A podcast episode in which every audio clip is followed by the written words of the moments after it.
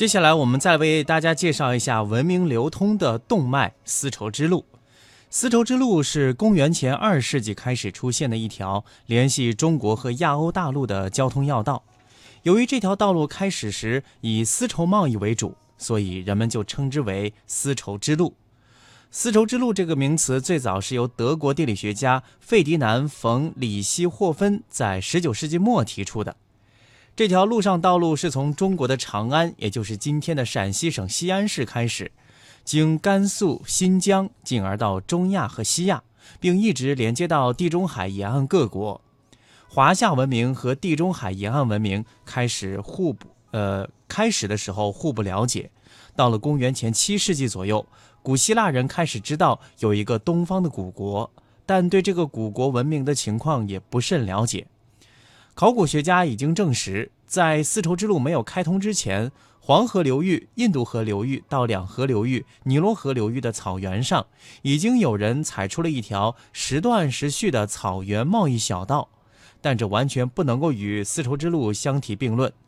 只有到了丝绸之路开通之后，中国和欧亚大陆诸国才开始有了真正的交往。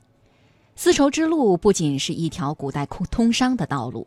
它更是连接古代中华文明、印度文明、埃及文明、希腊文明和美索不达米亚文明的纽带，是东西方文化和科学技术交流的桥梁，是横贯欧亚大陆的历史文化大动脉。丝绸之路促使人类文明在不同地域之间进行交流，不同文明传来的新鲜养分孕育着新的文化。它是古老的中国走向世界、接受世界其他地方文明营养的主要通道。中国文化性格的塑造与丝绸之路息息相关。中国人大约在四五千年之前就开始养蚕、种桑、缫丝、织丝。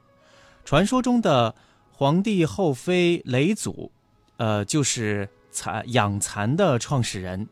直到纪元之后的很长时间，中国仍然是世界上唯一养蚕织丝的国家。丝绸就是中国人对世界最重要的贡献之一。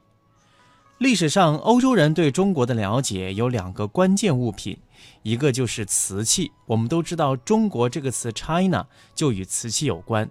另外一个就是丝绸。古罗马人称中国为塞里斯，意思就是丝国。当时他们听说这个遥远的东方古国生产丝绸，于是对中国就有了这样的称呼。现代人很难想象当初古罗马人得到丝绸时的激动心情。大约在公元一世纪时，他们从帕提亚人手中得到中国丝绸，终于见到了那个来自遥远东方古国的神秘产品。他们早就知道这个地方以产丝绸而著名。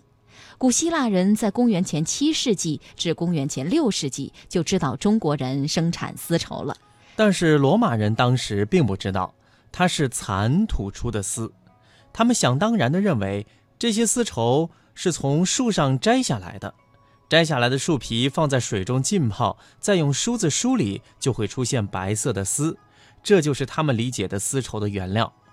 另外还有一种说法是。中国人喜欢养一种小动物，比金龟子大一些。这种动物养了几年，就会吐出白色的丝来。这些都说明罗马人当时并不知道蚕是什么东西。据说凯撒大帝非常喜欢丝绸，他穿着丝绸衣服到剧院看戏，轰动全场。丝绸受到了罗马人的狂热追捧，少女们穿着丝绸衣服在街上招摇。有钱人也以丝绸衣服来显示自己的身份，弄得丝绸价格暴涨，最高时达到一磅约十二两黄金。昂贵的价格并没有阻挡时尚界的兴趣，但却使国家的统治阶层忧心忡忡。